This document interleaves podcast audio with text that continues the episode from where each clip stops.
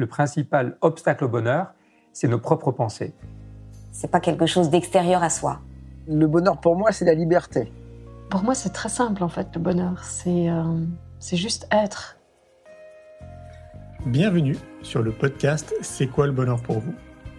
Je m'appelle Julien Perron, je suis le réalisateur du film C'est quoi le bonheur pour vous? Pendant plus de 4 ans, je suis parti à travers le monde pour interviewer 1500 personnes autour de cette question fondamentale.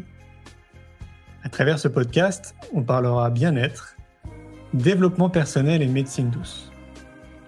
Je vous souhaite un merveilleux voyage sur la route de la connaissance de soi.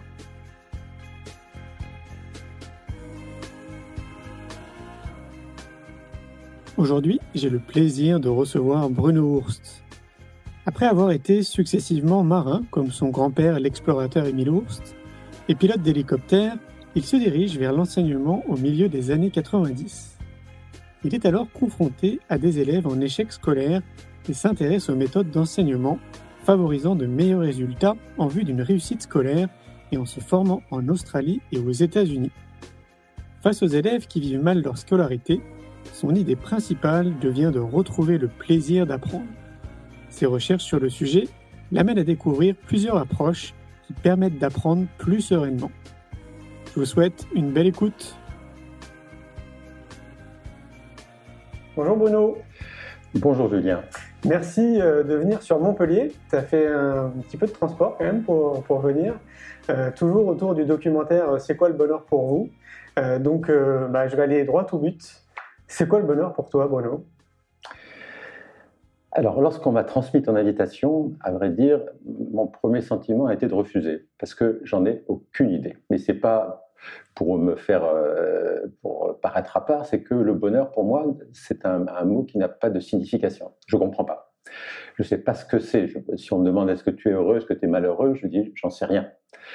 Donc mon premier sentiment était de refuser parce que je me dis mais qu'est-ce que je vais causer à, à cet œil rond qui me regarde là, ça ne présente aucun intérêt. Et tout d'un coup, je me suis dit, mais après tout, je vais discuter avec Julien, je vais faire sa, sa rencontre, et puis peut-être qu'en discutant, euh, je vais apprendre des choses sur le bonheur. Donc, euh, c'est un peu mon, premier, mon premier sentiment, mon ma première réaction. Pour tout te dire, depuis que j'ai eu ton invitation, ce, thème m'a beaucoup travaillé. Même j'en ai rêvé, enfin j'en ai rêvé, même la nuit, ça, me, ça me travaillait. Et, rien que pour ça, j'en suis très heureux. C'est-à-dire que je, ça m'a fait avancer. Alors que ce, que ce qu'on fait, ce que, que, cette interview sert à quelque chose ou non, finalement, ça, a peu d'importance pour moi, mais ça m'a fait avancer. Donc, euh, déjà, l'essentiel est déjà gagné, je dirais, pour moi. C'est clair. Bon. Alors, je, tout de même, comme j'ai un esprit un peu rationnel, tout de même, euh, je, je verrais la notion de bonheur comme une forêt circulaire. Et chacun, tu as interviewé 1600 personnes, on va dire que c'est 1600 rayons pour aller au centre où il y a l'idée de bonheur qui se cache quelque part dans la clairière qui est au centre. Euh, dans un cercle, il y a une infinité de rayons. Donc, euh, tu n'as pas encore fini hein, de, de chercher le, ce qu'il y a au centre de cette forêt circulaire. Mais j'imagine que pour beaucoup, beaucoup de personnes que tu as interviewées, ils t'ont dit, bah, pour moi, le bonheur, c'est un chemin euh, bordé de peupliers. Bon, très bien. D'autres t'ont dit, euh, pour moi, le bonheur, c'est un chemin peuplé de petites fleurs. Bon. D'autres encore t'ont dit, c'est un chemin, bah, j'en sais rien, j'ai pas trouvé de chemin pour entrer dedans. Certainement, des gens t'ont dit, mais moi, il n'y a pas de chemin pour aller là-dedans. Une personne sur quatre. Une personne sur quatre, c'est fou. C'est bon. Donc, il n'a pas de chemin pour entrer. Alors j'aimerais, euh, moi, faire un peu autrement. C'est-à-dire pas prendre, euh, essayer de trouver un chemin dans la forêt, mais tourner autour. J'aimerais tourner autour et si possible légèrement en spirale, c'est-à-dire rentrer un petit peu dans la forêt et puis euh, dans cette démarche se ramasser des petits cailloux blancs qui sont les miens propres. Ah, c'est pas les autres, mais qui sont les miens propres.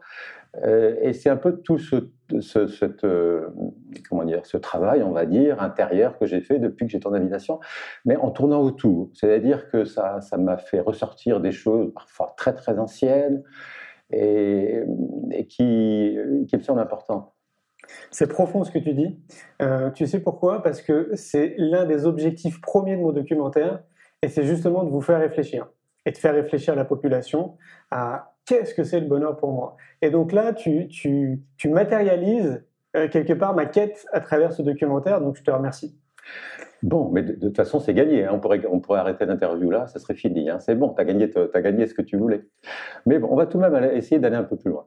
Donc, et puis, toujours avec mon esprit un peu rationnel, je me dis, bon, on va essayer de trouver une base, une base commune pour... Euh, et alors, j'ai cherché, et il y a quelque chose sur lequel je pense tout le monde peut être d'accord concernant le bonheur. À ton avis, qu'est-ce que c'est? Euh, Qu'on a tous envie d'être heureux? Bien sûr que non. Ah non, il y a des gens qui n'ont pas envie d'être heureux. Et il y a plein d'exemples autour de soi. On dit, mais c'est non, euh, non, euh, non. Mais il y a tout de même quelque chose qui est important ah, et sur lequel tout le monde est d'accord. C'est quoi? Alors, à vrai dire, je plagie un peu un, ami philosophe, Maurice Bellet, qui utilisait la seule chose sur laquelle on peut se mettre d'accord sur le bonheur, c'est que le mot bonheur est un mot de la langue française. Point. Et là, tout le monde est d'accord. Bon, si on le fait en anglais, ça sera happiness. Bon, il n'y a pas de problème. Mais on peut dire que tout le monde sera d'accord sur ce point. À partir de là, tout diverge, on va dire. Tout le monde a son avis. Alors ça paraît stupide, mais pour moi c'est très important. Pour moi c'est déjà un premier caillou blanc, c'est-à-dire que dès le moment où on accepte que la seule euh, réalité commune à tout le monde, c'est que le mot bonheur est un mot de langue française, c'est-à-dire qu'on accepte que les autres aient une autre vision du bonheur. Donc on refuse d'être intolérant vis-à-vis de sa propre vision du bonheur. Et euh, c'est très important, je trouve, parce qu'il y a plein de gens tout de même, à travers l'histoire, qui ont voulu imposer leur vision du bonheur, et parfois ça s'est passé très très tragiquement. Ah oui, tout à fait. J'ai découvert récemment euh, l'épopée Khmer Rouge, par exemple, au Cambodge. Le bonheur, c'était d'être un, un, agriculteur ignare dans sa rizière. C'était ça le bonheur. Sinon, on était mort. Hmm. Et en général, on était torturé pour bien, pour bien dire. Donc, c'était abominable. Et tout ça pour une notion du bonheur. Donc, ce premier caillou blanc me semble important, c'est-à-dire que personne n'a la même vision du bonheur, nous sommes bien d'accord, mais du coup, ça permet d'être tolérant et de ne pas imposer sa vision du bonheur. Pas moi plus que toi, ni personne d'autre, et surtout avec la femme.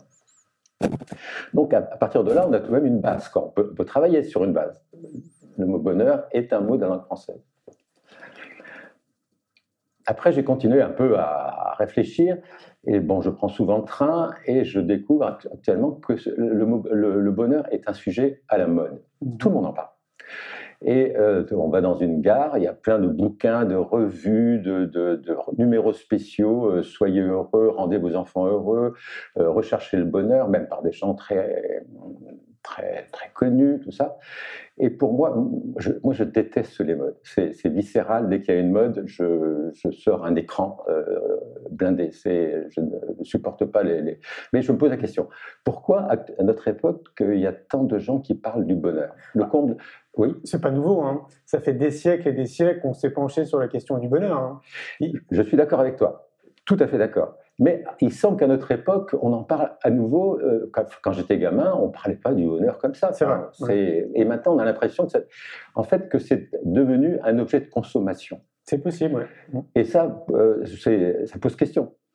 Alors, quand je vois euh, Monsieur Luc Ferry, je ne sais pas monsieur, du tout Monsieur Ferry, qui sort un livre sur le bonheur, je me dis attention. C'est-à-dire quand comment on pourrait le, le, définir, Monsieur Ferry, comme un philosophe people, on va mhm. dire. Hein. Quand un philosophe people, à condition qu'on puisse être philosophe et people, c'est encore une chose à voir, euh, sort un bouquin sur le bonheur, moi, ça me, je dis, il y, a, quelque part un problème. Il surfe sur une vague, quoi. Il surfe sur une vague, voilà. Mm. Et bien sûr, tous ceux qui gagnent, au bout du compte, ce sont les, euh, les éditeurs. Hein. C'est ceux qui, ça fait leur bonheur, comme on dit. C'est-à-dire que ça leur fait gagner beaucoup d'argent. Donc, euh, je me suis posé la question, mais pourquoi, à notre époque, on a besoin de tant parler du bonheur? Parce que, et, pourquoi ça crée une réaction de, refus pour moi euh, Comme tu dis, on parle du bonheur depuis, on en reparlera peut-être tout à l'heure, hein, depuis 2000, 3000 ans. Hein. Mm, mm. Donc, euh, c'est cette question qui se pose pourquoi le bonheur est devenu un objet de consommation courante et puis qu'il faut absolument le rechercher. Peut-être lié à notre société, société d'aujourd'hui? Alors oui, euh, c'est là où, je crois qu'il y, a quelque chose qui pour moi est très important. j'aimerais mettre une hypothèse, peut-être plein de gens l'ont émise devant cet œilleron qui me regarde là, c'est que c'est la notion de bonheur qui fait notre malheur. Ça paraît paradoxal, mais j'en suis profondément persuadé. C'est-à-dire, c'est parce que euh, l'être humain occidental, je dirais, est toujours à la recherche du bonheur qu'il fait son malheur. C'est-à-dire que euh, si on n'avait pas cette notion de bonheur, et il semble que euh, en Orient, il y ait beaucoup moins cette notion de bonheur, eh ben, on serait plus heureux quelque part, même si c'est contradictoire. C'est très européen. C'est très européen, très occidental. Et, et, moi, je suis toujours frappé. Par exemple, tu vas dans la nature, tu vois une, araignée qui tisse sa toile, tu dis, mais est-ce que pour elle, la notion de bonheur a un sens? Bien sûr que non. Elle tisse sa toile. Pour un arbre qui pousse, là, euh, est-ce que la notion de bonheur a un sens? Elle n'a aucun sens. Est-ce que pour une rivière qui coule, la notion de bonheur a un sens? Elle n'a aucun sens. La rivière, elle coule. Alors parfois, on pourrait dire qu'elle est contente, avec des guillemets, si euh, il n'y a pas trop d'eau, ni pas assez d'eau, enfin qu'elle est euh, au juste milieu. L'arbre, il est peut-être content lorsqu'il y a suffisamment d'eau, de soleil, etc. Mais au bout du compte, la notion de bonheur, pour eux, n'existe pas. Et pour moi, ça veut dire quelque part que, que ce soit l'araignée, que ce soit la rivière, que ce soit l'arbre, ils sont entièrement dans ce qu'ils font. Ils sont dans leur nature d'arbre, dans leur nature de rivière et dans leur nature d'araignée, alors que l'être humain n'arrive pas à être dans sa vraie nature. Et, euh, ça fait notre. C'est très, très. En fait, nous sommes coupés de la nature. Quelque part, non, c'est pas que nous sommes coupés. Oui, nous sommes coupés de la nature beaucoup, mais nous ne sommes pas à notre juste place dans la nature. Et ça, j'en veux beaucoup et, pour moi, c'était très important d'éliminer ça euh, pour dans ma vie personnelle, puisque c'est moi qui parle là. C'est cette idée très judéo-chrétienne qui dit bon, l'homme est à part. Dieu a dit l'homme est à part. Vous allez nommer tous les animaux, les trucs, les machins, les fleurs. Vous allez domestiquer la nature. On voit le résultat. Le double résultat, c'est que l'homme se croit tout permis vis-à-vis -vis de la nature, et surtout se croit à l'extérieur de la nature. Et, dès le moment où il n'est plus dans la nature, il n'est plus dans un continuum naturel, euh, ça, crée, une angoisse terrible parce que l'être humain, c'est un, euh, euh, un éclair de conscience entre deux néants. Avant, il n'existe pas, après, il n'existe plus. Alors, il a un éclair de conscience, il est en dehors de la nature et, du coup, il va, chercher à, s'accrocher à, à cet éclair de conscience qu'il va vivre. Mais si on se remet dans un déroulement naturel, naturel, le mot exact, hein, de, de, on fait partie de la nature complètement, les choses deviennent beaucoup plus simples et on n'a plus besoin de parler de bonheur ou de malheur. C'est on est un ensemble. Pardon? On fait partie d'un ensemble, on est, oui, enfin plus oui, d'un ensemble qui se déroule et hmm. dans lequel on est partie prenante. Est-ce que c'est pas parce qu'on est des êtres réfléchis Parmi les espèces euh, animales et les espèces vivantes sur Terre, on est peut-être euh, quasiment la seule espèce qui est douée d'une réflexion euh, pour se dire qu'on existe, quelle est notre place ici dans l'univers. comme tu dis justement, je suis pas sûr qu'une rivière ou qu'un arbre se pose ce genre de questions. Oui, tu, as raison, on est un être réfléchi, mais je, constate que, dans les, par exemple, dans les civilisations orientales, ils ont une approche, ils sont tout aussi réfléchis que nous, mais ils ont une approche beaucoup plus euh, naturelle des choses. C'est-à-dire, pour eux, eh ben, on, est, on vit, on meurt, et puis c'est voilà, c'est un continuum, et puis alors, eux, ils peuvent penser qu'ils renaissent après, peu importe, mais on est dans un continuum. Pour eux, ils font partie de la nature, et ce sont des êtres, des êtres pensants comme nous. Donc je pense que c'est cette idée qui est propagé par la Bible en disant mais il faut que l'homme euh, mette la main sur la nature, il est à l'extérieur de la nature, il est supérieur à la nature, qui fait des ravages et qui crée notre malheur.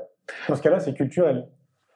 Je dirais que oui. Je dirais que oui. C'est-à-dire que le, fait que pour nous le bonheur euh, euh, existe, qu'on le recherche, fait vraiment notre malheur. C'est ça qui nous rend malheureux. C'est paradoxal, mais tu vois ce que je veux dire. Ah complètement. Donc en gros, il faudrait absolument pas être dans une quête du bonheur. Il faudrait juste être dans l'instant, dans l'instant présent, et surtout pas être dans une idée de recherche d'aller chercher du bonheur. Absolument. Absolument. Et pour moi, c'est quelque chose que j'ai découvert il y a quelques années, que j'essaie de vivre au quotidien. Euh, qui, les, la, la, philosophie taoïste est très bien, je trouve, pour exprimer ça. Euh, elle, elle, parle d'être dans le flot de la rivière. C'est une très jolie expression, je trouve.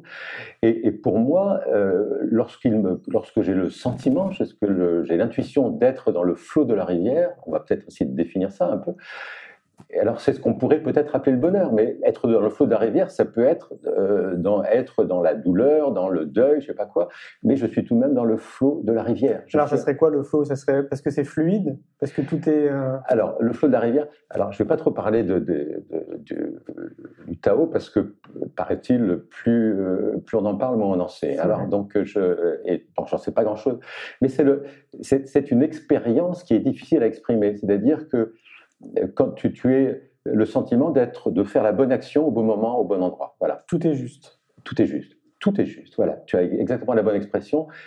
et ça, on le sent. Et, je te dis, c'est pas forcément lié au bonheur ou au malheur. C'est le fait d'être dans la justesse. De, on est à notre place au bon moment. On est comme l'arbre qui pousse et au bon moment et, et pas ailleurs. Et c'est ça, pour moi, qui est, euh, qui est beaucoup plus important que le fait de chercher du bonheur ou de faire attention au malheur, qui, toujours pour moi, n'a pas grand sens. Là, par contre, ça a du sens. Parce que je l'ai vécu, euh, pas très souvent, mais euh, parce qu'il y a toujours des hauts et des bas. Mais quand on sent qu'on est vraiment dans le flot de la rivière, là, il y a une espèce de, comment dire, de contentement extraordinaire. Et c'est là où, euh, que j'appelle pas bonheur, mais c'est, euh, parce que ça peut être, comme je te dis, ça peut être bien vivre un deuil. Par exemple, je me souviens, ma belle-mère, je, je l'ai accompagnée avant qu'elle meure et j'avais vraiment le sentiment d'être avec elle, mmh. c'est-à-dire d'être au bon endroit au bon moment. Et, pour moi, c'était très important. Et pour elle aussi, c'était très important. Et ce que ses enfants avaient beaucoup plus de mal à faire que moi. Voilà. C'est un point très intéressant parce qu'il y a un parallèle qui est fait avec des scientifiques et des chercheurs qui se posent cette question justement du bonheur et qui l'étudient sous tous les angles. À un moment donné, dans leur recherche, on parle du flot. Et le flot, quelque part, c'est euh, il y a quelque chose de très proche avec le flot de la rivière, comme toi tu le soulignes. Être dans le flot, c'est à un moment donné dans ta vie, c'est avoir trouvé ta juste place et être dans une espèce de, courant où tout est fluide, où parfois on parle de synchronicité et où tout est juste. Et c'est cette quête, entre guillemets, euh, quelque part, que certains ont, c'est d'essayer de trouver leur place et d'essayer de, mettre à contribution leur excellence pour le bien commun. Et à partir du moment où ils sont dans cette dynamique, on dit qu'ils sont dans un flot, et donc bah, tout, est, tout est propre tout est juste, tout est, euh, oui, fluide. À, une petite nuance près, tout de même, que j'aimerais préciser, c'est que tu parles de quête. Pour moi, alors c'est le problème de l'action après. C'est-à-dire, euh, bon, ceux qui vont dans les, dans les librairies gare acheter un livre sur le bonheur de Monsieur Ferry, par exemple, on imagine qu'ils veulent être plus heureux. Bon, ils ont le but d'être plus heureux. Là, euh, c'est quelque chose que j'ai découvert il y a quelques années qui est aussi très important pour moi, c'est réfléchir dans, de, à l'action, c'est-à-dire euh, et, j'ai découvert une idée qui me, qui, me, qui me fait vivre aussi, même si c'est très modestement et à petite échelle. C'est une idée qui est célèbre et qui est dans la Bhagavad Gita. Je ne sais pas si tu connais ce, ce si à l'évidence tu connais ça. Mais alors peut-être que je peux raconter un peu devant l'œil rond qui me regarde euh, cette affaire qui, qui est très intéressante parce que c'est un problème que je vis quasiment au quotidien. Donc, euh, euh, il y a deux armées qui sont l'une en face de l'autre et c'est juste avant la bataille. Et il y a euh, le héros Arjuna qui s'adresse à son, on va dire, son conseiller spirituel, qui s'appelle Krishna, et qui lui dit qu'est-ce que je fais? Parce que en face, dans l'armée en face, il y a mes cousins, il y a mes oncles, il y a mes amis qui sont là, et on va s'entretuer. Si je vais à la bataille, on va s'entretuer. Je vais tuer mes cousins, mes oncles, mes amis, oui, ils vont tuer chez moi mes amis, mes frères, mes sœurs. Ben, mais si j'y vais pas, je vais paraître comme un lâche. Donc, euh, est-ce que je dois agir ou est-ce que je dois ne pas agir? Et c'est toute cette euh, dimension. Et la réponse de Krishna, de son maître spirituel, je trouve, est extraordinaire. Enfin, moi, je la trouve extraordinaire. Hein. Il dit agis sans rechercher le fruit de ton action. Agis parce que tu penses que c'est la bonne action mais pas pour atteindre un but, pas pour aller à la quête de quelque chose. Je prends cet exemple. Je viens ici parler avec toi, Julien. Quel est mon but? J'en sais rien. Mon train a eu une heure de retard. C'est une habitude, mais je suis arrivé. Bon, si il, était, il avait eu deux heures de retard, ça aurait été annulé. Peu importe. C'est je ne viens pas ici dans un but de je ne sais pas quoi. Je viens juste parce que je pense que je, mon, ma juste place, c'est d'être là pendant une heure avec toi. C'est tout. Est-ce que tu ne suis pas ton intuition? C'est n'est pas l'intuition, c'est euh, c'est une démarche intérieure où lorsqu'on fait une action, on la fait pour elle-même et non pas pour obtenir un but. Alors ça pose beaucoup de problèmes. Je te donne un exemple. J'ai une petite entreprise. Euh, alors parfois on a eu des gros clients, on a gagné pas mal d'argent, très bien, et puis parfois les clients, bon, ils font, euh, peu importe, ils, euh, nous disent ciao, ça, ça va plus. Et c'est un débat qu'on a, souvent, qu'on a eu souvent avec des personnes de ma petite équipe, mais alors il faut contacter des clients, les appeler, etc. C'est-à-dire agir avec un but pour, il faut les harceler, hein, il faut les rappeler toutes les semaines, leur envoyer un message, et à chaque fois, et ça a agacé certains, euh, je dis non, euh, on, fait notre travail et puis euh, si les clients viennent, c'est bien, s'ils viennent pas, c'est bien aussi. Et ça, c'est-à-dire qu'on fait ce qu'on doit faire et en restant, si possible, dans le flot de la rivière. Et puis arrive ce qui pourra. C'est pour moi harceler quelqu'un pour lui faire signer un contrat, ça n'a pas de sens. C'est rechercher le fruit d'une action et on sent, on sait que ça crée du stress, que ça crée de la tension, etc. Et voilà. Alors, et comment dire, ça marche pas mal. J'ai constaté que oui, ça, fonctionne pas mal. C'est-à-dire que quand on a des problèmes, eh ben, on n'a plus de clients, parce que heureusement qu'on n'a plus de clients à ce moment-là, parce qu'on a des problèmes à résoudre entre nous. Et puis lorsque les problèmes sont résolus, ben, les clients reviennent juste au bon moment où ils viennent. C'est très très curieux. Mmh. Et alors ça paraît parfois presque miraculeux, mais c'est le fait d'être euh, d'être dans cette démarche ouverte où on agit, on fait ce qui nous semble bien. Moi, je fais la pédagogie, je, je reformate des formations euh, pour, euh, pour des entreprises, pour des écoles. On, aide, on aide les gens, on aide les parents. J'écris des livres, mais j'écris pas des livres pour, euh, je sais pas, pour être célèbre ou je sais pas quoi. D'ailleurs, chaque fois que vois un, un, de mes bouquins dans, une librairie, je suis très étonné. Je veux dire, qu'est-ce que c'est ce truc À quoi ça correspond? C'est je, je, le fais parce que je pense que c'est nécessaire quelque part de, le faire. Voilà. On parle de lâcher prise aussi. Alors, de lâcher prise ouais. C'est une expression que j'aime pas trop parce qu'elle est justement à la mode. Je m'excuse, hein, Beaucoup de gens utilisent à tort et à travers cette expression de lâcher prise. C'est différent. Lâcher prise, c'est comme, oui, c'est euh, euh, d'une certaine manière, c'est pas vraiment lâcher prise, c'est faire confiance c'est faire confiance. On pourrait dire faire confiance au flot de la rivière, faire confiance à la nature telle, qu'elle s'écoule, faire confiance à la vie, mais d'une manière réelle, c'est-à-dire tous les jours. Est-ce que ce ne serait pas se faire confiance Pardon? Est-ce qu'au final, ce ne serait pas se faire confiance? Ah, alors ça, ça c'est un sujet qu'on va peut-être aborder aussi, bien sûr, c'est forcément lié. Parce que c'est. Euh, parfois, il faut prendre sur soi pour dire, attends, je, je, fais confiance à la vie, on verra, j'ai tout préparé, tout ce qui est possible, et puis il y aura des clients, ou bien il y aura des gens, ou bien je vais rencontrer la personne qui va faire mon bonheur, ou bien non. C'est, euh, il faut faire confiance à la vie. Quand on s'accroche, ça, c'est, euh, on sait que ça ne fonctionne pas très bien. Donc c'est euh, j'aime bien cette idée de faire des actions sans rechercher le fruit de son action, sans faire une quête.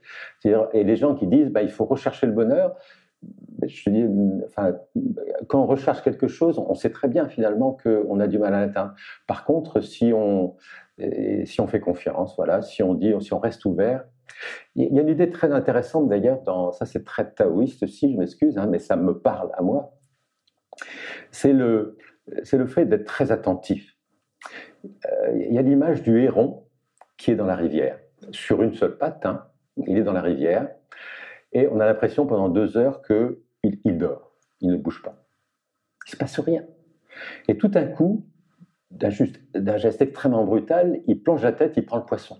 C'est-à-dire, il était là, dans une patience absolue, et il, guettait, euh, l'événement qu'il ne fallait pas laisser passer. Et là aussi, je trouve que c'est une démarche pour un être humain qui est, qui est intéressante, c'est-à-dire c'est d'être attentif à ce qui passe à notre portée pour ne pas laisser passer notre chance de, de prendre la personne qui va nous aider, euh, par exemple. Et On en revient à la pleine conscience. oui, peut-être, on peut, on peut appeler ça la pleine conscience. Euh, je ne sais pas trop ça aussi. Là aussi, c'est devenu une mode, alors ça m'agace. Mon. Dieu, c'est- c'est, euh, tout ce qui est. Être en conscience, être, être là, être vraiment là, être présent. Voilà, être vraiment présent et, et être attentif au, au- au déroulement. C'est-à-dire que voilà, c'est une rivière qui coule, mais qui est attentive à ce, ce qui se passe le long de la ri- de, de- des berges. Je ne sais pas comment dire ça. On n'est pas que spectateur, on est aussi euh, acteur. On est acteur, mais euh, comment dire euh, acteur euh, euh, sans rechercher le fruit de notre action toujours, tu vois. On est acteur comme le héron, il est parfaitement acteur, mais il va pas passer son temps à, à soulever des pierres, à machiner pour trouver un poisson. Il est absolument dans l'attente, Mm. mais il ne laissera pas passer la bonne occasion lorsqu'elle viendra. Et moi, j'ai des exemples très précis dans ma vie où, euh, où c'est, euh, tu vois, tu passes un milliard de fois au même endroit, et puis la, la fois suivante, là, tout à coup, tu dis, mais je suis déjà passé là, mais pourquoi j'ai pas fait ça Et puis tu prends une autre voie. Ou bien la personne qui arrive exactement au moment où il faut pour euh, t'aider à sortir d'un problème euh, de travail monstrueux dans lequel tu es complètement englué.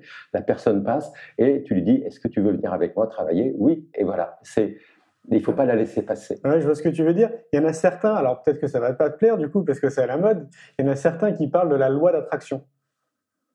Dans ce que tu dis, dans ces synchronicités où la personne arrive à un moment au bon endroit, je rejoins ce que je te disais, est-ce que finalement on ne serait pas acteur de notre propre bonheur ou même bien de notre malheur, et que finalement dans les énergies qu'on pourrait dégager, on attirerait les situations, les personnes, et qu'on serait totalement finalement responsable et acteur de notre vie. Alors peut-être, euh, moi ça, me- ça me va très bien. Le tout, c'est de le vivre. Euh, euh, Là où je me méfie beaucoup avec euh, les livres à la mode, tout ça, c'est que souvent les gens achètent le livre et disent j'ai acheté le livre, donc je sais ce qu'il y a dedans. hein. J'ai payé 15 euros, donc je sais ce qu'il y a dedans. Alors qu'on l'appelle d'une manière ou d'une autre, très bien. Le tout, c'est de vivre ça. Moi, je- j'exprime devant ton œil rond là qui me regarde, j'exprime quelque chose que j'essaie de vivre au quotidien et qui se rapproche quelque part de cette idée de bonheur, mais qui n'est, pour moi n'est pas vraiment le bonheur, c'est autre chose. Là, tu parles d'expérience. quoi. Je ne parle que de ça. Je ne parle que de ça. Euh, c'est, euh, disons, je suis venu à, à ton invitation pour parler de ce que je vis vraiment, parce que euh, intellectuellement, on pourrait faire, je pourrais faire des grands discours hein, sur, euh, sur. euh, on va peut-être parler des philosophes, parce que j'aime beaucoup la philosophie, et quand ils parlent du bonheur, parce qu'il y a des pierres à prendre, mais qui résonnent en moi. Et ça, là, je parle uniquement de choses qui résonnent en moi. C'est pas des choses intellectuelles qui sont qui sont belles, mais intellectuelles. Alors que les gens pleins euh, parlent de synchronicité, euh, déjà Jung en parlait hein, il y a longtemps, euh, ou d'autres choses, très bien. Le tout, c'est est-ce que ces personnes le vivent, le, essaient, essaient de le vivre dans, le- dans leur vie C'est ça qui est important. Alors, ça serait quoi en fait? Ça serait un chemin? Ce serait le euh, chemin le plus intéressant? Comment ça? Dans le bonheur. Beaucoup disent que c'est pas le c'est pas l'objectif, mais c'est le chemin qui est intéressant. Oui, enfin c'est aussi une, une expression euh, euh, qu'on emploie beaucoup lorsqu'on va à Compostelle, par exemple. L'essentiel, c'est pas d'aller à Compostelle, c'est le chemin qui t'y mène, bien sûr. Quoique, euh, je fais une parenthèse là. Nicolas Flamel, au Moyen Âge, a été faire le voyage de Compostelle, et il dit que ce- ces grandes intuitions, il les a eues au retour. Et personne ne rentre à pied. Tout le monde va à Compostelle, mais euh, en général, on rentre en bus, en avion, en train, ou je sais pas quoi. Mais, et je pense que le retour de Compostelle doit être beaucoup plus intéressant. Mais ça, c'est. Pourquoi Donc, pas Oui, j'en sais rien. Après, il faut le vivre. hein, c'est. Alors, est-ce que c'est un chemin? Je ne sais pas. C'est une manière de, de, de- c'est une manière de vivre euh, tout ce qu'on a, tous tous les petits cailloux qu'on a vus là déjà pour l'instant. Euh, c'est le, fait d'accepter que les autres soient différents dans notre vision du bonheur. C'est le fait de, reprendre notre place dans la nature. C'est pas vraiment un chemin, c'est une manière d'être. Voilà, une manière d'être. hein. Il y a plein de gens sûrement qui t'ont dit devant cette caméra que euh, c'est être, euh, c'est cette euh, cohérence de notre manière d'être peut-être qui, qui peut s'apparenter à ce qu'on appelle le bonheur. Mais alors, euh, parce que je, je continue, parce que Oui. je, je t'ai dit que ça m'avait fait travailler beaucoup ta question. c'est très curieux, il y a une phrase qui m'est revenue 50 ans, de plus de 50 ans. Tu vois, toi, tu, toi, tu es jeune, hein, et euh, un texte auquel je n'avais plus jamais pensé euh, depuis mon adolescence et qui s'est mis à résonner pour moi. Alors, la fait Internet est très pratique pour ça parce que ça permet de retrouver le texte. Et c'est le, le texte d'une pièce de Jean Anouilh qui s'appelle Antigone, l'Antigone d'Anouilh, et euh, où on parle du bonheur justement, et d'une manière que je trouve extraordinaire, enfin qui m'avait énormément marqué euh, quand j'étais adolescent et que j'ai retrouvé et qui a toujours sa force. Et là aussi, je trouve qu'il y a un caillou blanc à tirer. C'est-à-dire ceux qui refusent le bonheur. Alors, je, dresse un peu le tableau. Hein. Antigone, euh, c'est alors c'est l'histoire de Sophocle, l'abominable euh, de celui qui couche avec sa mère parce que je sais pas quoi, et bien, donc il est obligé de tuer son père. Enfin bon, c'est une histoire très compliquée de Sophocle, hein, abominable. Et euh, voilà la scène. Antigone, une jeune femme, jeune fille, son frère a été laissé est mort et on l'a laissé dans le désert à pourrir. Et s'il n'a pas de sépulture, il pourra pas. Euh, euh, il lui faut une sépulture. Et la cité interdit à quiconque d'aller donner une sépulture au frère d'Antigone. Et elle a dit moi je veux l'enterrer, je veux cette sépulture. Elle sait qu'elle que, euh, elle risque la mort parce que toute personne qui voudrait donner cette sépulture à, cette, à son frère serait punie de mort. Et il y a un dialogue extraordinaire entre Antigone et son oncle Créon. Créon qui lui explique que c'est pourquoi elle se met dans un tel état pour si peu de choses.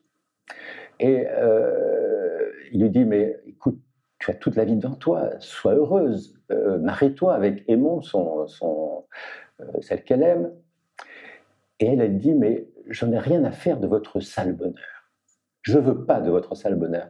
Quelque part, elle refuse ce bonheur un peu, euh, alors que, que, Créon, donc son oncle, décrit, c'est-à-dire s'asseoir le soir euh, euh, fatigué sur un banc pour regarder le soir tomber, regarder un enfant qui joue, lire un bon livre, tous ces petits bonheurs, il dit, mais vis cela, tu es jeune, tu as la vie devant toi, marie-toi, vis cela, vis une vie de bonheur. Et elle a dit, mais je, ne veux pas votre sale bonheur. Et c'est cette expression sale bonheur qui m'était restée dans l'oreille 50 ans après.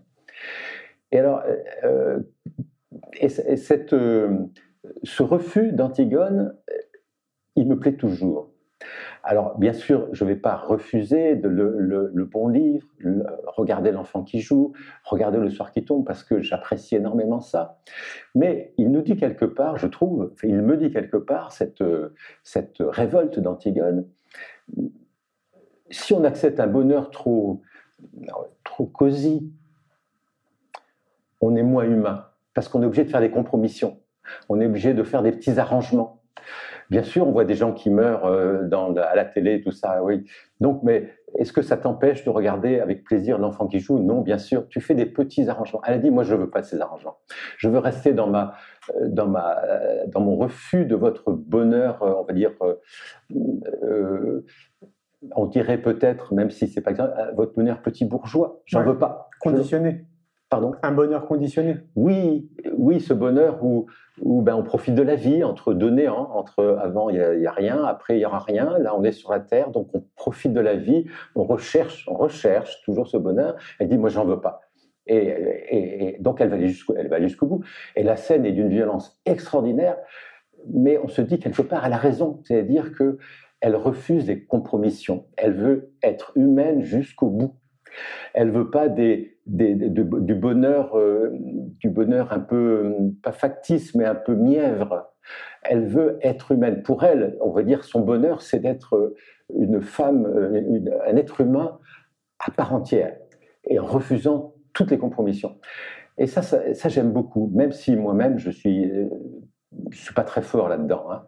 C'est euh, euh, alors je, m'assure, je suis contre la bêtise humaine, contre les, je comprends pas les gens qui euh, euh, qui, qui, recherchent le pouvoir d'une manière si stupide, qui font, qui détruisent la planète d'une manière incroyablement bête.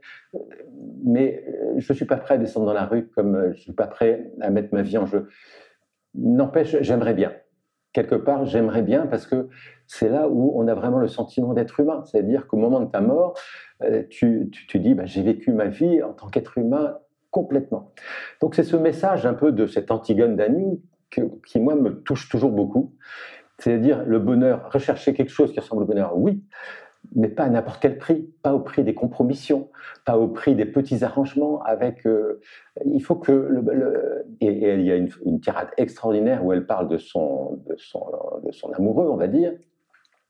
Elle dit mais si mon amoureux n'est pas aussi dur que moi, c'est-à-dire et aussi ferme que moi, je n'aime plus. C'est plus c'est plus mon amoureux. C'est euh, moi je veux qu'il soit comme moi, qu'il soit dur, euh, enfin qu'il soit dur, qu'il vive sa vie d'homme à part entière. Ce qui peut être compréhensible, parce que sinon il serait sur, il y aurait un décalage. Bien sûr, bien sûr.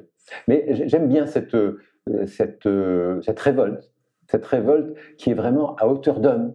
C'est-à-dire que euh, et on a, on, a l'impression que pour beaucoup, la recherche du bonheur, c'est un peu ces compromissions. C'est-à-dire, bah oui, bah la vie est dure, il y a des problèmes de trucs, de machins, de choses, et ben profitons de la vie tant qu'on peut, etc et ça, il y a un message là-dedans qui me, qui me touche beaucoup. Voilà. Bon. je comprends. Mais tu, tu, me fais penser à quelque chose en t'écoutant. C'est euh, la société dans laquelle, euh, dans laquelle on est. Euh, donc culturellement, socialement parlant, notre société. Est-ce que tu ne penses pas qu'il y a un conditionnement aussi très fort de notre société pour nous faire croire que finalement la vie elle peut être très moche ailleurs et donc du coup on peut se contenter de, ce qu'on a parce que du coup bah, comme il y a des morts un peu partout, qu'il y a des gens qui sont dans des situations catastrophiques, finalement nous on est heureux. Oui, et c'est très pervers, quoi, parce que c'est euh, ça. Tu, vois, c'est exactement comme je, disais, l'être humain qui se croit différent de la nature. Dès le moment où on peut être un peu heureux, on est différent des gens, des euh, qui s'entretuent, qui, qui, qui, se et, et on n'a pas ce sentiment d'être humain parmi des humains. On, on, est à part, on a notre. Et puis la France est très privilégiée pour ça. Hein. C'est clair. Et euh, pour on a par rapport à plein plein de pays. Et donc voilà, c'est peut-être ce, message que ce, et, d'autres de personnes qui se sont révoltées contre cette notion de bonheur en disant mais je veux pas de votre petit bonheur, de votre sale bonheur. Hein. Avec, euh, on, voit toute la, révolte d'une adolescente là-dedans. Hein. C'est souvent une, les, euh, c'est peut-être pour ça que ça m'avait marqué dans mon adolescence, mais même sur la fin de ma, vie, là, pour moi, ça me parle encore, cette, euh, de rester à hauteur d'homme face à, de, aux compromissions, aux, petits arrangements avec la vie. J'entends une notion de liberté derrière tout ça, parce que finalement, c'est pas aussi euh, être libre, sa prise de décision, de dire voilà, moi je suis pas d'accord avec votre bonheur. Bonheur pour moi, c'est pas ça. Quoi. Alors cette notion de liberté, euh, je, l'ai retrouvée. Alors peut-être on, on, ça, on pourrait y venir. Euh, j'ai trouvé chez. on pourrait parler un petit peu des philosophes. Et alors, quand j'étais jeune aussi, j'adorais la philosophie. J'ai complètement euh, perdu le contact avec la philosophie. Et grâce à un café philo près de chez moi, là-bas, et deux jeunes profs de philo tout à fait passionnants, ça m'a redonné le goût de la philosophie.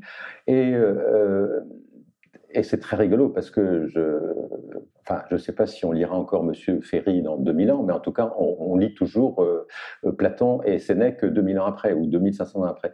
Donc, euh, pourquoi acheter des livres sur le bonheur alors que pour 2 euros pièce, hein, on a du Sénèque et qui vous donne des, clés, à mon avis, on fait des économies, tout simplement.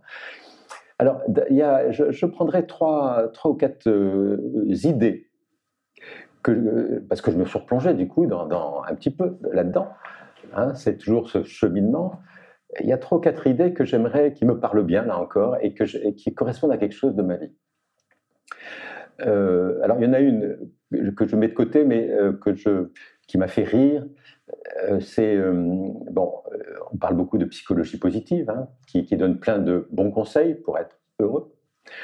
J'en ai encore relu là plein, euh, les 10 conseils pour être heureux, il faut faire ci, il faut faire ça, et bon, très bien. Moi, ça me donne des boutons, mais, mais à des personnes, peut-être que ça parle. Hein. Et, et, tu, connais cette expérience, sans doute, euh, d'autres ont dû en parler, où quand on demande à quelqu'un, ben, pourquoi, je sais pas, pourquoi vous faites ci, pourquoi vous brossez les dents? Alors pourquoi vous brossez les dents? Ben, Pour garder mes dents en, bonne santé. Pourquoi, alors, pourquoi vous voulez garder vos dents en bonne santé? Ben, Parce que euh, j'aurais un joli sourire. Et pourquoi vous voulez avoir, un joli sourire? Ben, Pour plaire aux gens. Et puis pourquoi vous voulez plaire aux gens? Ben, Parce que c'est bien d'être aimé. Et pourquoi vous voulez être aimé? Pour être heureux. C'est-à-dire que quand tu tires les pourquoi jusqu'au bout, tu, tu arrives, en, en prenant quasiment n'importe quel sujet, tu arrives pour être heureux. Et alors, les, donc les psychologues sont beaucoup amusés avec ça. Hein. Et, puis j'ai expérimenté ça deux ou trois fois. Ça marche très bien. Hein. Ça marche très bien, même quelque chose. Mais pourquoi tu as lancé ce projet? Je sais pas quoi. Bon, tu, tu tires les pourquoi jusqu'au bout. Et puis bah, pour être heureux. Et en fait, euh, Aristote disait exactement ça. Aristote, dans l'éthique à j'adore le titre de ce livre, l'éthique à ben, euh, paraît-il, hein, il dit euh, en fait le but ultime de toutes nos actions, c'est d'être heureux. et donc la, psychologie cognitive a redécouvert Aristote 2300 ans après, j'en suis heureux. Mais ça, c'est, juste euh, pour, pour mettre une parenthèse un peu amusante dans mon discours, peut-être un peu, un peu trop sérieux. Après, j'en viens à, à Socrate. Et Socrate, dans le Gorgias, hein, je crois, il y a une idée qui me plaît bien, c'est euh, et que j'essaie de mettre en œuvre. Hein, je ne parle pas en philosophe, hein, je parle en quelque chose qui me parle. c'est la notion de tempérance. La notion de tempérance, c'est-à-dire qu'on a des désirs, on a des passions, on a des envies. Euh, c'est pas ça qui est ce qui est grave, savoir des envies, des plaisirs, des envies. C'est c'est de rester dans le dans, dans la tempérance, et pas dans l'excès. Donc l'équilibre Dans une forme d'équilibre. Euh, euh, oui, et, par exemple, dans, je ne sais pas si tu as lu ce livre de Hermann Hesse euh, qui s'appelle Siddhartha. Siddhartha, c'est le, donc c'est le, futur Bouddha. Au départ, il dit bon, je vais être un ascète, mais le, pire ascète qui soit, quoi. Donc, il va dans un extrême. Et il s'aperçoit que ça marche pas. Et après, euh, il, comprend, alors il passe par une phase très intéressante, je trouve, où il, va apprendre tout ce qui concerne les jeux de l'amour. Et là, on sent que, euh, alors je ne sais pas si des personnes en ont parlé, dans, toutes les personnes qu'interviewait, mais euh, tout ce qui traite autour de la sexualité, à mon avis, joue, peut jouer un rôle très important. Des personnes, et je pense, disent que tout le malheur de notre monde, hein, tout le malheur de notre monde vient essentiellement de la sexualité qui n'est pas naturelle. Et pour eux, c'est évident. C'est-à-dire que tout, si tout le monde avait une sexualité naturelle, on va dire, hein, et on sait bien les contre-exemples innombrables et abominables qui existent partout, eh ben les gens euh, ne s'entretueraient pas, euh, n'auraient pas, ne battraient ni leurs femmes, ni leurs enfants, je sais pas quoi. Enfin, ça, ça se passerait beaucoup mieux. c'est intéressant. Donc ça, c'est les extrêmes. Et puis voilà, la tempérance de, de Socrate, c'est dire, euh, voilà, c'est pas un refus comme l'ascète des plaisirs, des, de, de, de, la passion, mais c'est de ne pas aller trop loin, ni trop peu, ni trop. Pas d'excès. Pas d'excès, voilà. Alors ça, ça, paraît tout simple, mais euh, pour moi c'est très important. Euh, c'est quelque chose de... Alors, mais ça peut être aussi pas trop de travail, ça peut être pas trop de recherche de pouvoir, ah, dans tout. pas trop, ça, ça marche dans tout, ça. C'est-à-dire la tempérance en tout. Euh, moi, je suis étonné par tous ces gens en ce moment, en mars 2017, qui, qui recherchent le pouvoir. Quoi. On ne parle que de ça. Curieusement, d'ailleurs, c'est une idée que j'ai depuis très longtemps, mais j'ai vu, j'ai vu un article là-dessus qui confirmait ça. Les psychologues considèrent ça euh, maintenant comme presque comme une maladie mentale. C'est intéressant. Ah oui. Oui, quand on prend Bush, quand George Bush, quand on prend euh, Tony Blair, quand on prend Nicolas Sarkozy, quand on prend je sais pas quoi, tous ces gens-là, en fait, on peut les considérer sous l'aspect euh, de malades mentaux. Un peu névrotiques? Euh, je crois qu'ils sont, les psychologues sont en train de créer une classe spéciale pour ces gens-là. Ah, excellent. Mais c'est, euh, et tiens, le jour même où j'ai eu ton invitation, j'écoutais la radio et il y avait une interview de, d'Albert Camus qui parlait du bonheur. C'était marrant, toujours. Hein. Il y a synchronicité, on peut dire, parlait de tout ce qu'on veut. Et il disait, il y a des gens qui refusent le bonheur, en particulier ceux qui recherchent le pouvoir. Ah, on dit, ça c'est intéressant, ça. C'est-à-dire que ceux qui cherchent le pouvoir, en fait, c'est une fuite du bonheur quelque part. Et ça, euh, je pense qu'ils n'en sont pas conscients. S'ils en prenaient conscience, peut-être qu'ils eh ben, peut-être qu'ils euh, verraient la vie d'un autre côté. Oui, c'est possible. donc voilà, je reviens à Socrate avec cette tempérance qui est intéressante. Et puis, euh, et puis à Sénèque. Moi, j'ai découvert Sénèque et je suis tombé amoureux de Sénèque, j'avoue.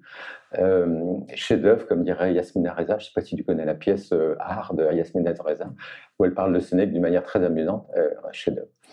Et c'est tout petit livre. Hein. Euh, j'ai commencé par euh, De la brièveté de la vie de la brièveté de la vie, c'est à 2000 ans, mais on, ça pourrait être, avoir été écrit hier, tellement il nous décrit euh, dans notre comportement euh, névrotique euh, à la recherche du pouvoir, de l'argent, des trucs, des machins, ou bien d'aller chez mon coiffeur me faire faire des frisettes, ou bien je sais pas quoi. C'est étonnant. Bon. Mais il a aussi écrit un, un livre qui s'appelle De la vie heureuse. Un petit livre qui fait 20 pages, hein, qui s'appelle De la vie heureuse. Et là, j'ai trouvé deux ou trois idées qui me plaisent vraiment beaucoup, donc, disons où je me retrouve. C'est ça que toujours, hein, c'est mes petits cailloux blancs à moi. D'abord, il, dit, mais le bonheur, c'est lié à la vertu. Alors, vertu au sens philosophique du terme, euh, quelque part, c'est, euh, je, résume comment je, je, je, décrirais ce que décrit Sénèque, c'est en fait, c'est être quelqu'un de bien, comme dans la chanson, être juste, juste quelqu'un de bien être juste quelqu'un de bien. Ni extrême, ni rien, juste quelqu'un de bien. C'est-à-dire que... Euh, Altruiste. Altruiste? C'est l'altruisme, c'est très, c'est très ambigu, je trouve. C'est, euh, disons, c'est un peu tout ce que je viens de décrire quelque part, c'est-à-dire que de, ne pas être dans l'excès ni dans la des mesures, ni dans le, le manque, c'est d'être dans c'est de respecter l'autre euh, sans vouloir imposer quelque chose, c'est vivre sa vie sans, euh, sans empêcher l'autre de la vivre. Ah, on en revient à la justesse, être juste. Quelque part, voilà. Ouais. Être quelqu'un de bien. Et, cette, euh, et ça, c'est la vertu, qui, qui, euh, c'est ce qu'il appelle vertu. Ou la sagesse. Ou la sagesse. Alors la sagesse, c'est ça, ça, me semble plus compliqué pour moi. Hein, c'est plus inatteignable la sagesse. Ah, okay. hein, c'est pour moi. Hein, c'est mmh. donc la vertu. Alors euh, voilà, la première idée, c'est être juste quelqu'un de bien, euh, sans. Et moi, je fais un lien avec un thème qui n'existait pas du temps de Sénèque, quelque chose qui n'existait pas du temps de Sénèque, mais qui, euh, qui est pour moi très important, c'est la notion d'estime de soi j'ai écrit un petit livre sur l'estime de soi. J'ai beaucoup appris. Au moins, ça a servi à ça. J'ai beaucoup appris sur l'estime de soi. J'ai découvert en fait que quand on tirait le fil de l'estime de soi, il y avait tout qui, mais il y a tout, tout, tout, dont le bonheur, dont le bonheur qui vient, mais la démocratie, le truc, tout vient quand on tire le, le fil de l'estime de soi. C'est étonnant. Donc, c'est un livre qui s'adresse au premier abord aux parents. J'aide mon enfant à développer son estime de soi j'ai appris d'entrain d'ailleurs qu'il va être traduit en coréen. Alors là, ça m'a laissé sur le. Je me dis pourquoi les Coréens sont intéressés à l'estime de soi. Bon, ça m'a ouvert encore un. un. Et alors l'estime de soi, donc je parle de l'estime de soi de l'enfant parce que ça s'adresse aux parents. Après, euh, vers la page 100, 130, là, entre deux pages, je prends entre deux pages le, le lecteur euh, parent et il dit mais attends, on va parler un peu de votre estime de soi à vous, parents, adultes. Et, et quelque part, lorsque l'estime de soi est branlante, est mal, euh, est mal équilibrée ou déséquilibrée, quelque part, on ne peut pas avoir ce bonheur dont tu recherches la clé quelque part, je pense. C'est-à-dire que, c'est-à-dire le fait de pouvoir se regarder dans une glace, euh, sans le fait d'avoir de, des, euh, de vivre, par exemple, un des piliers de l'estime de soi, c'est vivre avec conscience. C'est ce qu'on parlait tout à l'heure, de ça tout à l'heure.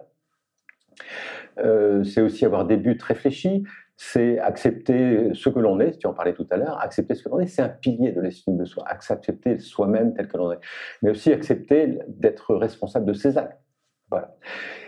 Mais le plus difficile, et là, c'est là où je rejoins Sénèque, et c'est pour moi c'est très difficile, c'est le dernier pilier, on va dire le sixième pilier, c'est euh, d'être d'être intègre, et, et ça, c'est le plus difficile parce qu'on vit dans un monde où, où l'intégrité, tout le monde s'en fout. C'est-à-dire qu'on on va peut-être avoir un président euh, euh, le mois prochain qui, qui euh, enfin, bon, tu, tu, on va pas lancer encore ce sujet-là, mais c'est à l'évidence des gens qui sont pas intègres du tout. et qui vont être, qui vont diriger un pays, qui vont diriger des gens, des hommes, etc. C'est et tout le monde trouve ça normal, semble-t-il. Donc l'intégrité et l'intégrité intérieure aussi, c'est-à-dire bah, j'ai des valeurs, j'en cause, bah, ce dont je parle euh, aujourd'hui devant cet œil rond qui me regarde. Est-ce que je suis capable de les vivre au quotidien toujours, bah, c'est pas si facile que ça. Euh, cette intégrité, je pense qu'elle fait partie, lorsqu'on est vraiment intègre, on, touche quelque part à cette idée de bonheur, mais c'est très difficile. Et surtout à notre époque, c'est encore plus difficile qu'avant. Est-ce qu'on pourrait le résumer par cette euh, célèbre phrase Un esprit sain dans un corps sain Alors tu sais que cette phrase, mot pour mot, elle est dans Sénèque. Ok elle est dans Sénèque, j'ai relu dans le train encore. Hein, c'est une phrase de Sénèque. Euh, il, il, dit exactement pour être heureux, il faut un esprit sain et que le corps soit en bonne santé. Parfait, la boucle est bouclée. C'est voilà. Donc, euh, alors j'en reviens à Sénèque parce qu'il y a une autre idée qui me plaît beaucoup aussi, qui me convient bien aussi et qui décrit dans ce petit livre, c'est dire, en fait, pour être heureux, il faut se contenter de peu. Vous apprenez à vous contenter de peu. Quand vous avez beaucoup, profitez-en. Mais si, ben, pour une raison ou pour une autre, ben, ce, beaucoup se diminue pour revenir au peu, vous ne serez pas malheureux. Vous, avez appris à vous contenter de peu. Par contre, et ça c'est très de notre époque, si vous apprenez à vous, s'il vous faut beaucoup pour vivre, pour être heureux, il vous faut beaucoup, dès qu'on vous enlève quelque chose, c'est la catastrophe. Vous devenez malheureux. Alors on pourrait prendre plein d'exemples, mais à notre époque, euh, on, pousse les gens à avoir beaucoup, beaucoup, beaucoup. On leur dit, mais vous serez heureux si vous avez le dernier euh, smartphone à la mode, si vous, si vous allez euh, aux Seychelles prendre des vacances, si, vous accumulez les bouquins sur le bonheur, etc., vous allez être heureux. Et Surconsommation. C'est la surconsommation et on, veut faire croire aux gens qu'ils vont être heureux et dès qu'on leur enlève un petit peu quelque chose, et ça arrive forcément, ne, serait-ce que par l'âge, bah, quand on vieillit, il y a des choses qu'on ne peut plus faire. Et tout à coup, c'est la catastrophe. Quand on voit des personnes âgées qui, qui, qui, qui n'ont jamais qui ne savent pas vivre avec leur vie intérieure parce qu'on leur a jamais appris, c'est une catastrophe. Leur vieillesse est très très dure. Ou bien quand ils sont malades, ils peuvent plus bouger et ils sont plantés dans la télévision 20 heures sur 24. Enfin, c'est une catastrophe. Donc euh, j'aime bien cette idée de Sénèque en disant apprenez à vivre de peu. Si vous avez beaucoup, très bien, profitez-en. Comme lui-même en a profité d'ailleurs parce que c'est un homme riche. Mais quand vous, si vous avez peu, ben vous, ben, pas de problème. Vous serez toujours heureux, on va dire, même si vous avez peu. J'aime bien cette idée. C'est du coup apprendre à vivre peu, profiter quand on a beaucoup, quand on a plus, hein, on va dire, sans, sans, excès. Et puis, ben, quand le moment est venu de venir avec peu, ça, euh, ça sera très bien. Et la dernière idée de Sénèque, qui est, peut-être euh, finalement pour moi, alors je ne sais pas si on a décrit beaucoup de cette spirale autour, mais euh, pour moi, on, atteint à quelque chose qui pour moi est essentiel et qu'on retrouve dans Sénèque et qu'on retrouve. Euh, alors le contentement, on le retrouve dans la philosophie du yoga, sous le, ça s'appelle Santosha.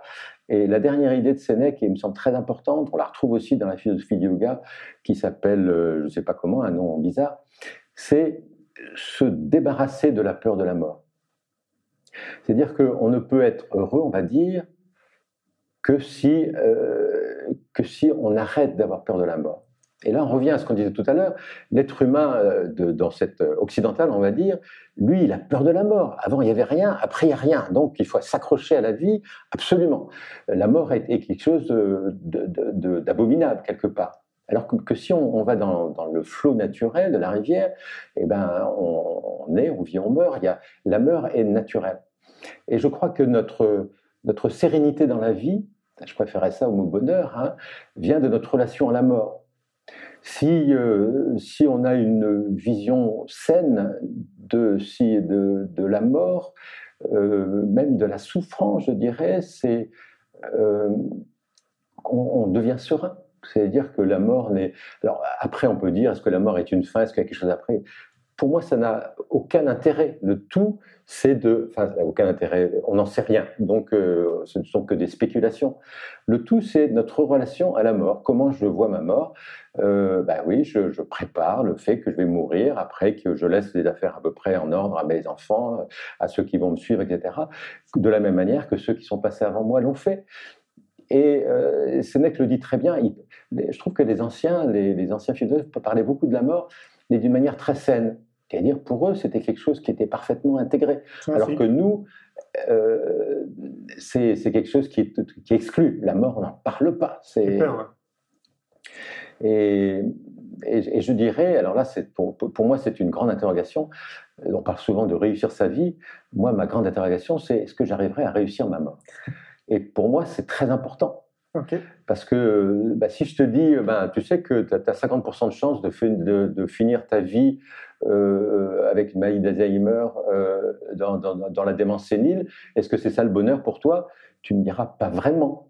Euh, le- le- Au même titre que si euh, on, on nous, prédisait notre avenir, enfin notre futur plutôt, je suis pas sûr qu'on soit OK pour l'entendre, hein, peu importe la situation.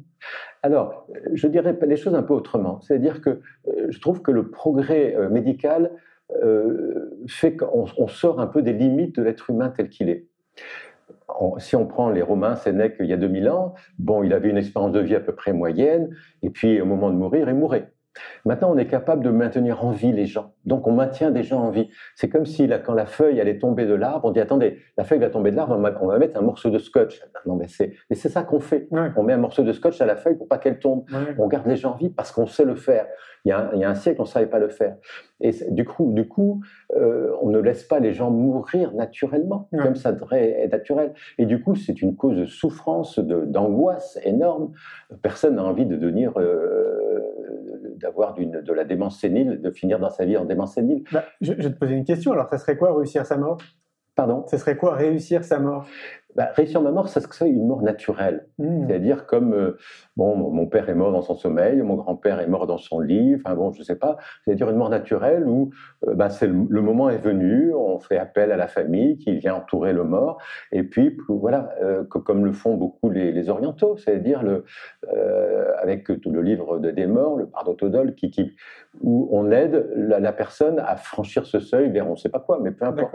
Alors que euh, finir dans un, dans un, un, euh, passer dix ans euh, sénile dans un, un centre de, de soins palliatifs, ça c'est pas réussir ma mort, c'est quelque part. Il faut Et- pas y penser. pardon? Il faut essayer de ne pas y penser, peut-être. Être dans ce fameux lâcher prise dont on parle. On- n'a pas prise. Alors euh, les stoïciens, les philosophes avaient une réponse à ça. Ils disaient c'est le suicide. Hein, comme ça c'est clair. Et certains le font effectivement. Il y a beaucoup de vieux qui se suicident. Hein, alors ça, c'est bon. Euh, tout ce que je sais, c'est que j'espère que, que je réussirai ma mort. Mais c'est pour dire que cette, euh, pour moi, une des clés de ce bonheur auquel tu tournes autour là, c'est euh, la relation qu'on a avec euh, avec la mort. C'est-à-dire que lorsqu'on vit bien cette relation, on vit euh, sereinement, on n'a plus d'angoisse, euh, on est de passage, on fait, on reste dans le flot de la rivière, on fait les actions sans rechercher le fruit, si possible, le fruit de son action. On est ac- intègre. voilà, on est intègre, on accepte la mort comme elle va venir. Et avec ça, quelque part, j'ai l'impression de cerner un petit peu ce que on pourrait appeler le bonheur. Alors, toi qui es, qui es dans le monde de l'éducation, est-ce que tu ne penses pas qu'on gagnerait du temps à faire réfléchir les enfants à cette thématique?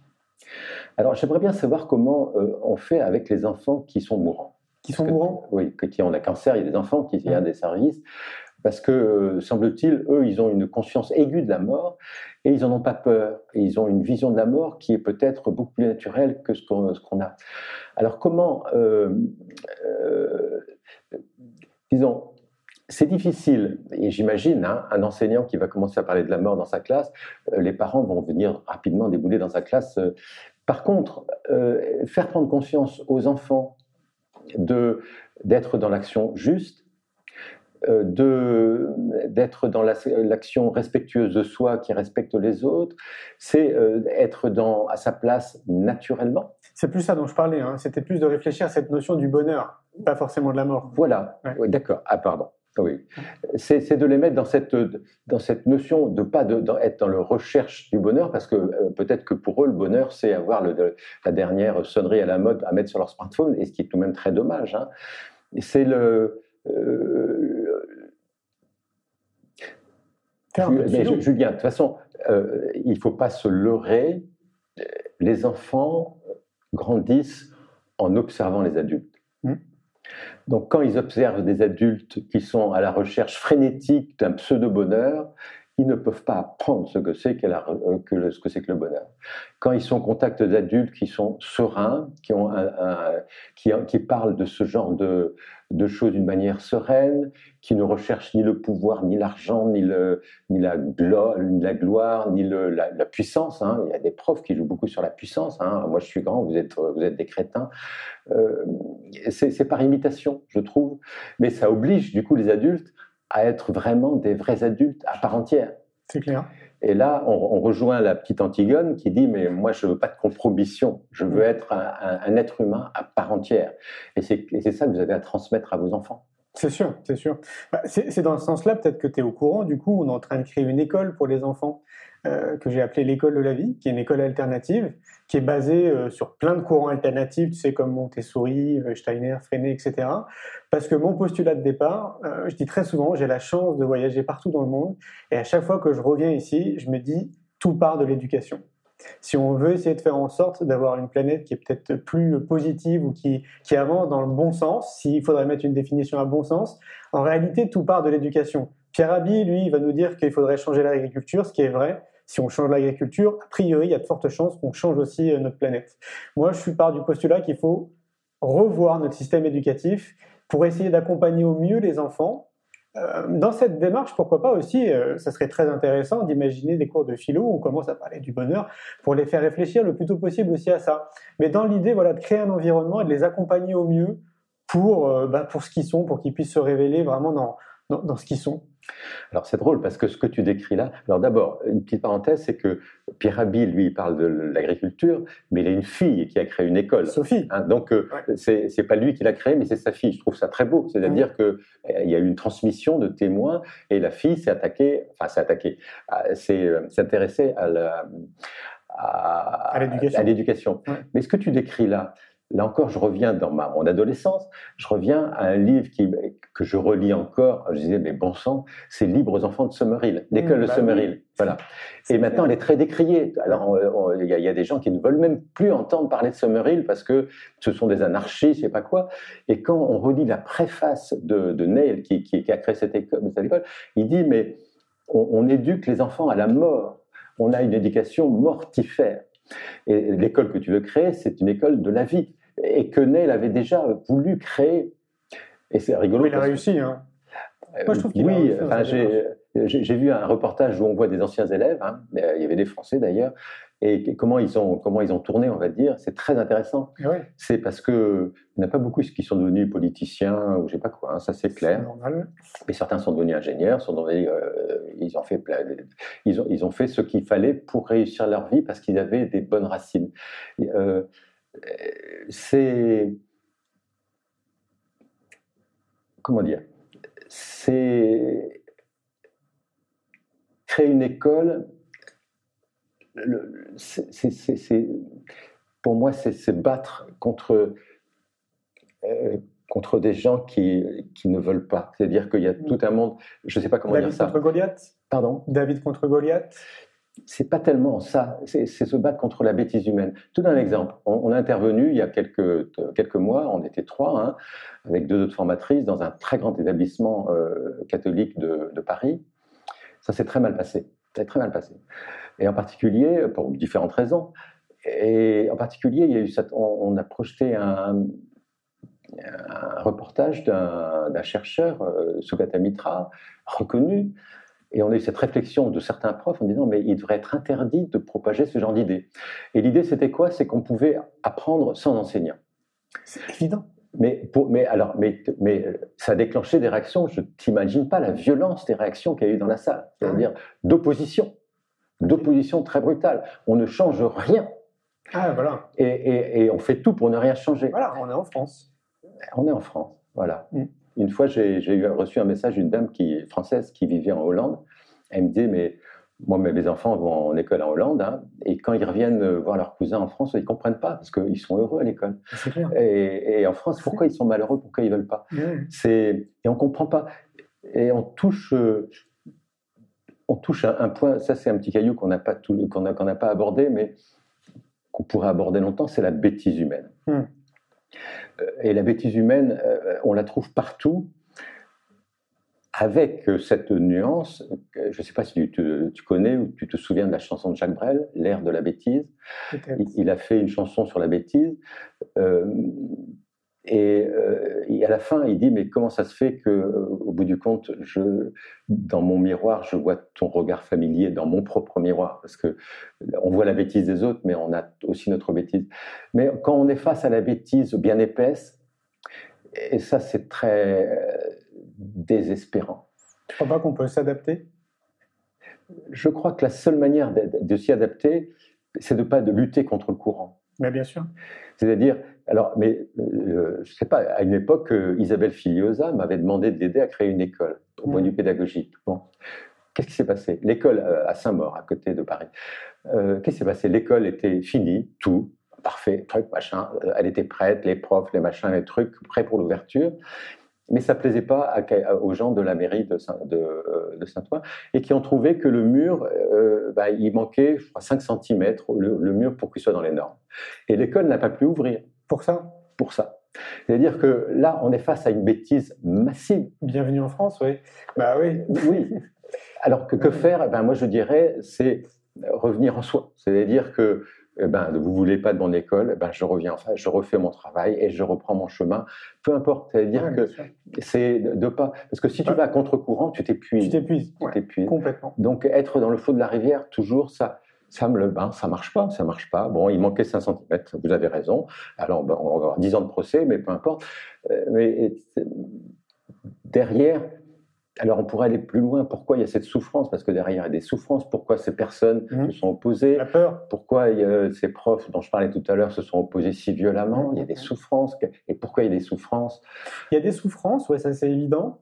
Mais euh, ce, que, ce que je vois aussi de mon côté, pas forcément à travers le documentaire, hein, mais de, de mes voyages et de ma petite vie jusqu'à présent, c'est que j'ai l'impression qu'on oscille entre deux notions ou deux énergies ou deux émotions, la peur et l'amour. Et finalement, moi, quand je t'entends parler de ces enseignants là qui, euh, ont été très réfractaires, moi j'entends derrière vraiment une peur quelque part, tu vois. Et si on travaillait, c'est pas travailler, mais si on accentuait peut-être davantage cette notion d'amour, comme le fait Amma par exemple euh, de son côté, euh, bah, c'est pareil. Je pense qu'on pourrait largement inverser euh, euh, les courants, quoi, quelque part.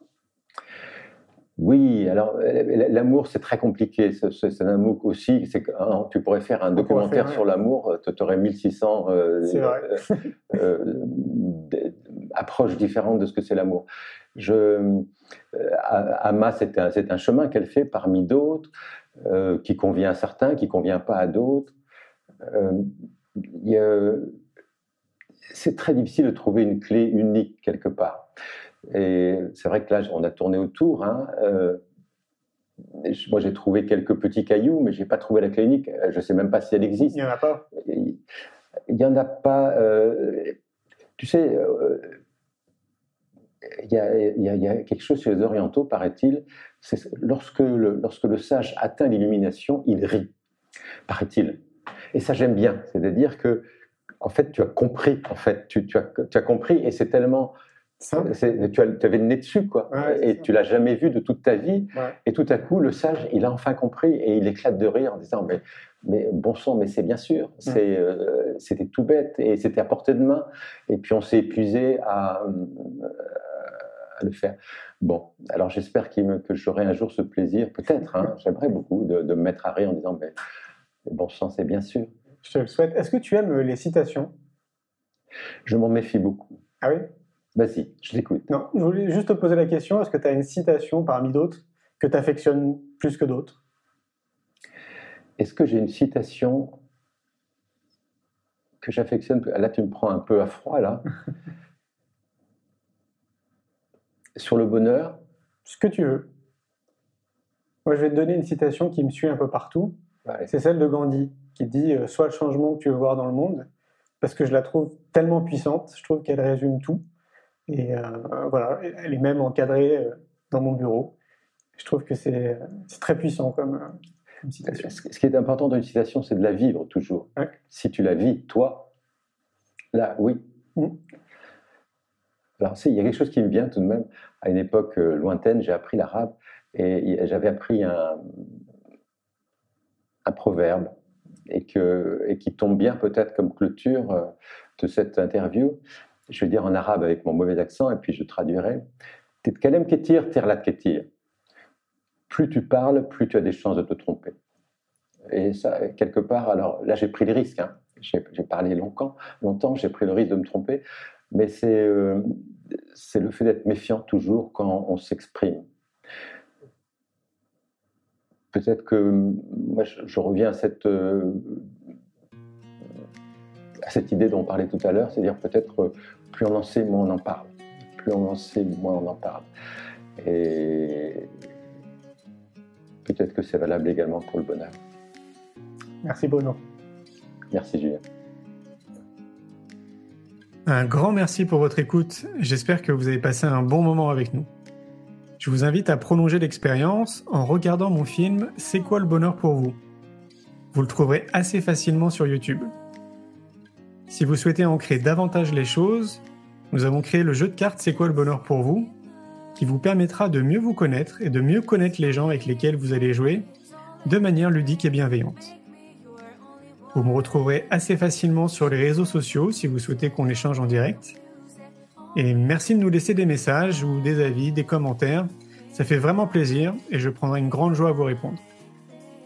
En attendant, je vous souhaite une très belle route et je vous retrouve maintenant la semaine prochaine pour un nouvel épisode du podcast C'est quoi le bonheur pour vous?